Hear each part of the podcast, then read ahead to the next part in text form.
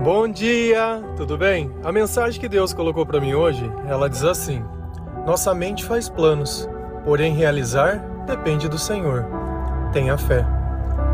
Senhor, de misericórdia de nós. Perdoa, Pai, todos os nossos pecados, livra-nos de todo mal, nos afasta de tudo aquilo que não vem de ti.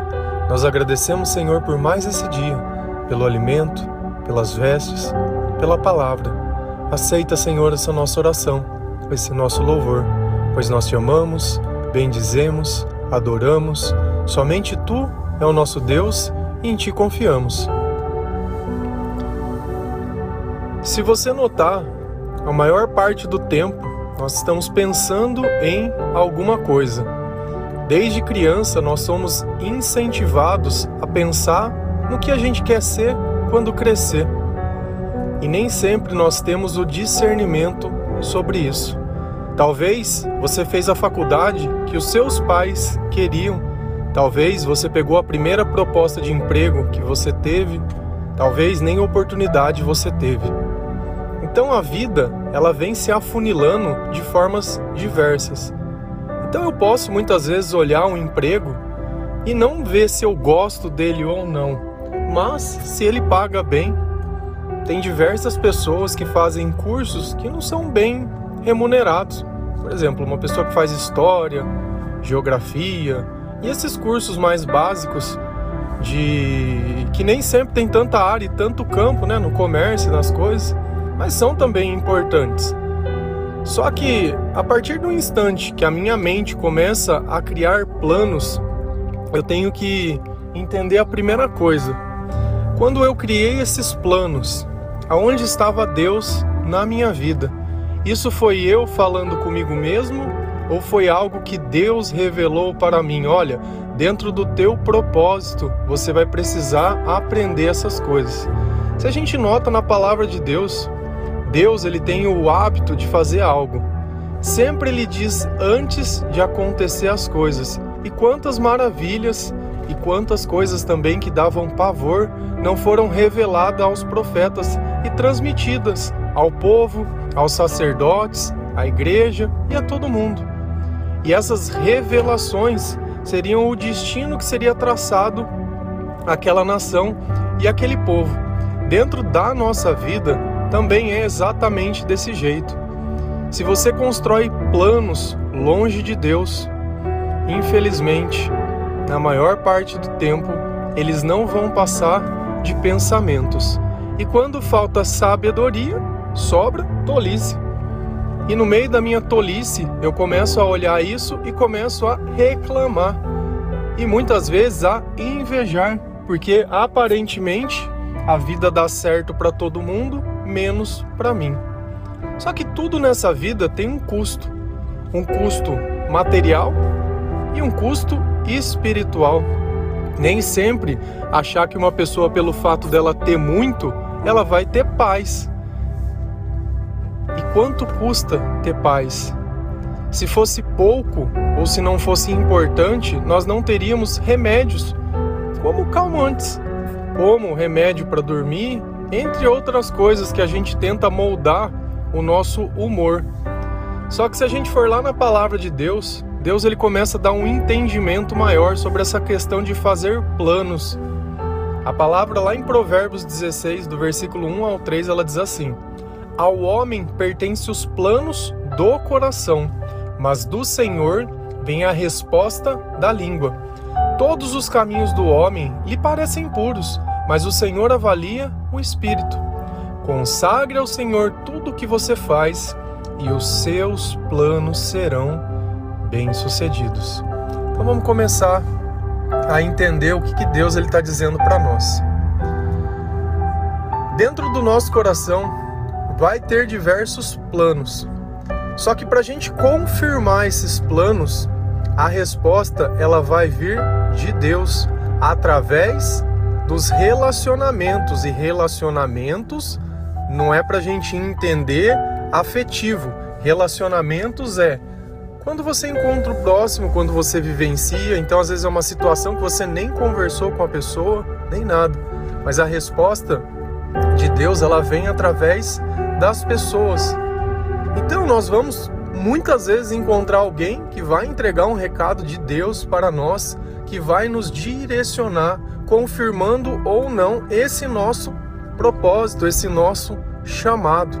E são essas coincidências, entre aspas, que acabam nos colocando mais perto ou mais longe de Deus. Nós sempre temos que levar em conta exatamente aquilo que Deus diz na Bíblia. Porque se a vontade de Deus é boa, perfeita e agradável, o fruto do nosso trabalho, o fruto dos nossos planos e dos nossos sonhos, eles também precisam ser desse jeito. Se eu penso em crescer, mas eu acabo prejudicando outras pessoas, se eu acabo expondo outras pessoas, se eu acabo julgando, mentindo, enganando, corrompendo, roubando e qualquer outro tipo de coisa ilícita, para que eu possa de alguma forma parecer bem-sucedido, isso não vai dar bom no final. Isso vai acabar criando um rastro dentro da minha vida de destruição. Então, a princípio, às vezes a gente olha pessoas e fala: Nossa, olha a vida dele, olha a minha.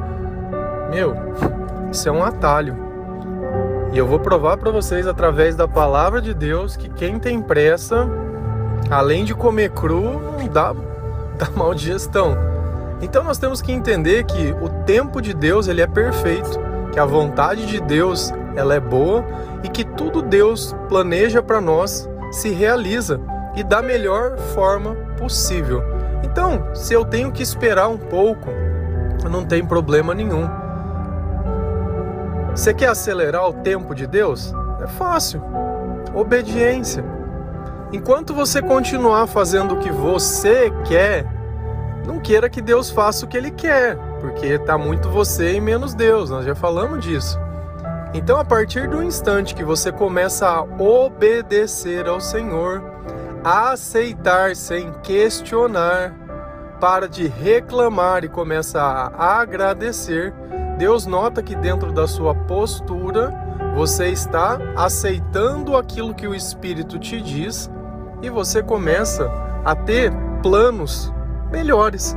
Por quê? Porque os teus pensamentos estão baseados nas coisas que Deus coloca dentro do teu coração. Então, tudo aquilo que a gente consagra a Deus. E o que é consagrar a Deus? É oferecer, é deixar Deus participar daqueles sonhos. Você fez a faculdade porque seu pai queria, não porque Deus queria. Você entrou nesse emprego por causa do dinheiro, não porque você tinha um propósito. Você... Esse é o ponto. Onde estava Deus quando você começou? Se Deus estava junto, estamos junto.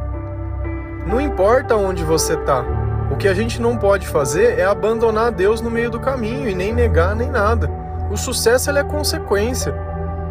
Ele não, não depende de nada que eu faço. Se você acha que a tua falta de sucesso depende porque você não teve estudou nas melhores faculdades, não tem os melhores empregos, cara, tudo que te colocar na mão você vai perder. Quantas coisas você já não perdeu? Que eram boas. Então não é questão do que, você não sabe ter. Esse é o ponto. A pessoa que você é sem Deus não vai conseguir administrar nada e não vai conseguir ter nada. Não dá conta da própria vida. Lá em Provérbios 21, versículo 5, a palavra do Senhor ela diz assim: Os planos bem elaborados levam à fartura, mas o apressado sempre acaba na miséria. E é aquela ideia da pressa primeiro cara que aparece, a primeira mulher que aparece, já acha que foi Deus que enviou e o que, que acontece? Se desvia do caminho, vai para um estágio pior ainda. E nada que a gente faz com pressa dá certo. Por que, que Deus não instalou o dedo e o mundo se fez? Por que, que ele levou um tempo? Porque conforme a gente caminha, conforme a gente vai entendendo as coisas, a própria jornada é o maior presente que a gente tem. Porque a gente nota que aquele sucesso não foi fruto do acaso, foi fruto do dia a dia. Quando você começa uma jornada e começa a olhar o tempo para trás, aonde você estava, como você era, o quanto Deus ele vem trabalhando e o quanto Deus vem modificando a sua vida. Nesse ponto você começa a ver que Deus ele sempre teve lá. E quanto mais nós nos aproximamos dele, mais parecido com ele nós ficamos. Então não é uma questão de simplesmente querer ter, mas de saber esperar, de saber confiar, de saber ter fé. de saber que tudo que se realiza depende de Deus, depende do Senhor e que a minha fé é o combustível para que isso possa acontecer. Só que tem vezes que a gente fica pensando nas coisas, mas não faz nada. Então eu desejo ser rico, mas não trabalho. Vou usar um outro exemplo. Quero ganhar na loteria, mas nunca joguei um bilhete. Eu quero estar mais perto de Deus, amar Deus sobre todas as coisas e o próximo como mim mesmo, mas não amo ninguém. É o meu, é o eu, é a minha vida, é as minhas coisas. Não faz nada pro próximo. Não ajuda ninguém, nada. Nada. Só sabe querer. Não transforma esse querer para realizar. É sempre com preguiça, é sempre dando desculpa não consegue ajudar dentro de casa, não consegue lavar uma louça, não consegue limpar, não consegue limpar, arrumar um quarto, não consegue cuidar às vezes da própria aparência, sabe? Não tomar um banho, escovar um dente, ah, coisas básicas, básicas. Se a gente está cheia do Espírito Santo, essa vontade de ser melhor, ela tem que estar tá dentro do nosso coração. Não adianta a gente achar que não vai ser assim. Não tem como Cristo viver essa imagem de desleixo. Às vezes a gente vê um mendigo na rua e tem uma inocência de querer enxergar Deus naquela pessoa, porque a gente escuta humildade e acha que humildade é desleixo, que humildade é pobreza. Não tem nada a ver. Talvez falte conhecimento, talvez falta você ler a Bíblia. Você consegue olhar o Filho de Deus andando fedido, com cheiro de cachaça, com coisa? Não consegue. Não tem nada a ver uma coisa com a outra. Não, porque se disfarça. Cara, virou uma, uma, uma ideia de Hollywood, né? De filmes, de coisa. Né? A gente, existe um Deus que a gente imagina e existe o Deus da Bíblia. O Deus que a gente imagina, eu não faço ideia da, de quem que inventou aquilo. Talvez com um pai, uma mãe, ou sei lá quem contava histórias e coisas, mas não tinha embasamento. Então nós temos que colocar as coisas onde elas são e elas não são ruins por serem da forma que Deus quer. Só que se nós não pegarmos esses pensamentos, isso que está na nossa cabeça, isso que a gente sente fazer, meu, daqui um pouco Deus ele para de pedir para você. Eu já tive vezes que eu estava bem no começo, quando eu comecei a me converter, e eu estava dentro de um grupo de oração e Deus começou a queimar no meu coração para falar e eu nunca tinha participado daqueles grupos, não sabia que só falava uma pessoa.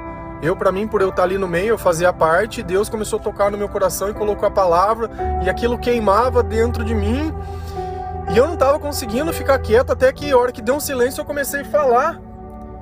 E todo mundo ficou quieto, olhando, ouvindo. E daqui um pouco eu terminei de falar o que eu tinha para falar, fiquei quieto, aí continuou o que estava acontecendo. Na hora de ir embora, uma pessoa me abortou e falou: Nossa, eu adorei o que você falou. Eu falei: Mas por que outras pessoas não falaram mais nada? Não, porque só um fala, é só ele que fala. Você não poderia ter falado. E eu não poderia. Mas Deus queria. Porque através daquela pessoa, ele não estava falando o que ele queria, a pessoa estava pregando o que ela queria. E naquele dia, todas aquelas pessoas que estavam lá estavam chorando. Só que a mensagem dele não estava trazendo alento e o que Deus queria dizer é: por que, que vocês estão chorando? Esse é o ponto em questão. Nem sempre a mensagem que você está ouvindo é a mensagem que Deus quer que você escute, que você está pronto para aceitar. Então é necessário que nós vivamos à luz do Evangelho, que você conheça os pensamentos de Deus, os planos de Deus, o agir de Deus, o mover de Deus, e através disso o seu comportamento da sua vida mude Então a preguiça, ela não tem espaço. Lá em Provérbios 21, versículo 25 e 26, a palavra do Senhor ela diz assim: O preguiçoso morre de tanto desejar e de nunca pôr as mãos no trabalho. O dia inteiro ele deseja mais e mais, enquanto o justo reparte sem cessar. Então nós temos duas pessoas: o preguiçoso, que deseja, mas não faz nada, e o justo, que reparte. Eu só posso repartir o que eu já conquistei. Enquanto um deseja, o outro tem tanto que ele pode dividir. A diferença dos dois: um trabalha e o outro só deseja. Enquanto você for desejo, seu coração vai ser inveja. Enquanto você não realizar, às vezes esse áudio te toca de um jeito que tem transformado a sua vida. Você deseja passar para outras pessoas, mas não passa. Enquanto tem outras pessoas que estão repassando e vendo a vida de outras pessoas sendo transformadas. E eu agradeço a Deus por cada um de vocês, porque não é o meu áudio, é a mensagem de Deus. Então você é mais um que está trabalhando na obra de Deus. Deus ele diz que grande é a obra, mas poucos são os operários. E isso de você sentir o seu chamado dentro do teu coração e essa voz na sua cabeça e fazer além do que as pessoas vão pensar, talvez você mande para 10 pessoas e algumas não gostem, mas se uma delas causar o bem que tem causado para você, já não valeu a pena. Nem Jesus agradou todo mundo, de certa forma, mas Jesus só não agradou aqueles que, ele, aqueles que não acreditavam nele. Então Jesus agradou a todos. Nós temos que tomar muito cuidado com as coisas que nós dizemos. Isso é uma frase que nós ouvimos muitas pessoas dizendo: Nem Jesus agradou a todo mundo. Jesus nunca me desagradou. E eu vou te fazer uma pergunta: Jesus já te desagradou? Percebe que essa humanização de Deus é justamente para tentar tirar o poder dele, é para mim se acomodar com o meu fracasso, que achar que a minha vida ela já está perdida e que nada vai poder mudar baseado pelos meus erros. E não é assim que funcionam as coisas.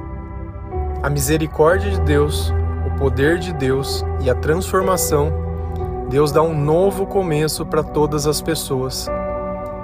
E eu não canso de falar que Deus escolhe as coisas loucas desse mundo para confundir as sábias, escolhe aqueles que não são para confundir os que são, escolhe as coisas fracas e desprezíveis para aniquilar as mais fortes, tudo para a honra e glória do seu nome.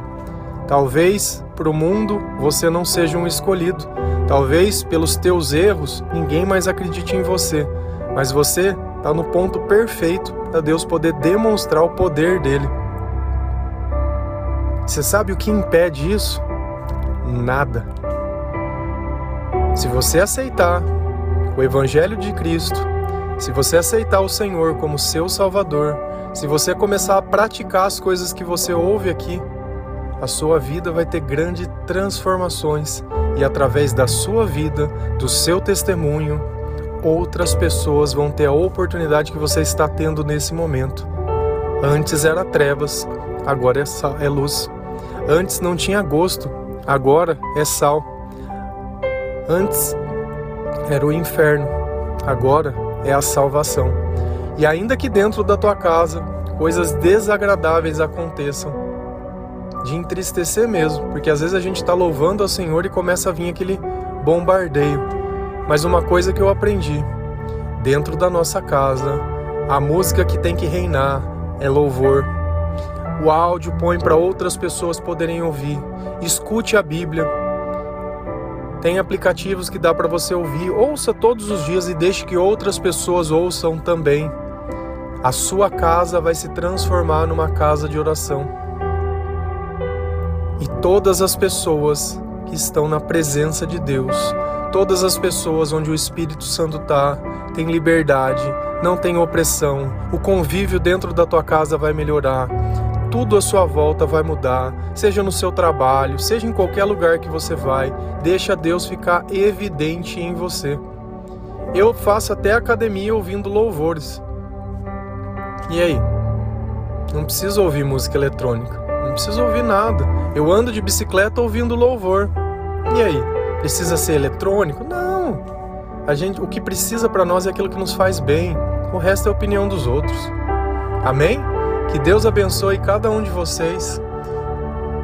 Que os planos que estão na sua mente sejam construídos e executados e consagrados na presença do Senhor.